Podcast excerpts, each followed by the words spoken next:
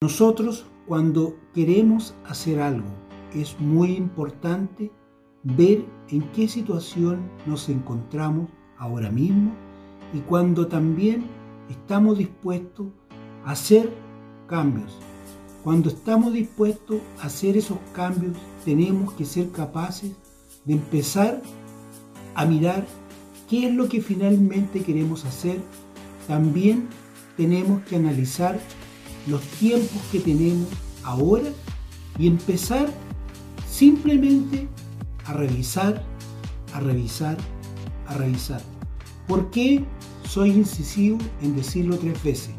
Porque muchas veces nosotros queremos tomar compromiso y después nos encontramos con que no tenemos el tiempo, con que no tenemos la posibilidad de poder hacerlo y muchas veces, ¿qué ocurre?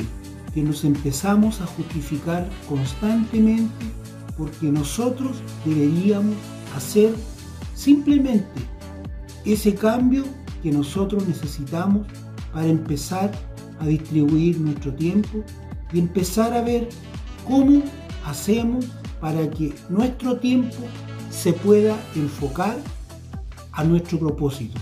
Pero primero lo que tenemos que hacer es partir con un propósito. ¿Y cuál es tu propósito principal que tienes ahora mismo? Tienes que empezar a pensar en tu propósito. ¿Por qué? Porque si tú llegas a ser un propósito muy grande, lo que va a ocurrir que tú no vas a poder revisar cómo lo hiciste y también no vas a poder ver los resultados que obtuviste de ese propósito que quisiste cumplir. Lo estoy diciendo textual porque muchas veces nos vamos a un largo plazo cuando en el fondo hoy día ya salimos, por ejemplo, de la universidad.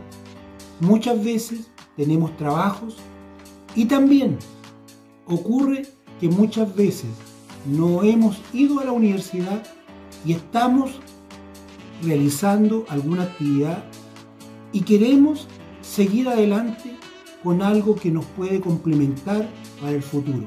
Pero ¿qué es lo que viene aquí? Viene algo muy importante, que tenemos que saber distribuir nuestro tiempo.